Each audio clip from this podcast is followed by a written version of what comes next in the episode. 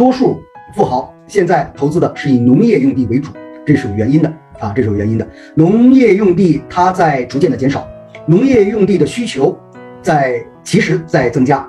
全世界对于粮食的储备、对于饥荒的担忧、对于下一次大的灾难的到来的准备其实并不够，因此能够做好土地的储备，做好农业用地的储备，这是掌握住真正的根源。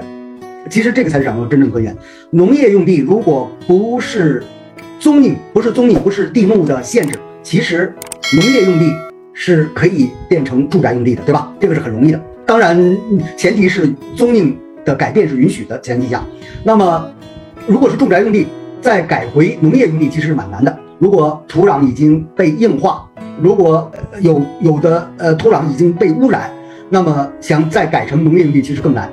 因此，我们其实应该慢慢的啊。现在刚开始投资土地，我不建议大家去碰农业用地，还是应该主要精力放在可以开发的，呃，住宅用地，利用率价值更高的商业用地也是可以考虑的。如果你有足够的退出策略，但是最最省事儿的、增值率最高的、未来最有希望的，其实应该是农业用地，好吧？富豪们都在投资什么？其实我们应该多一点关注。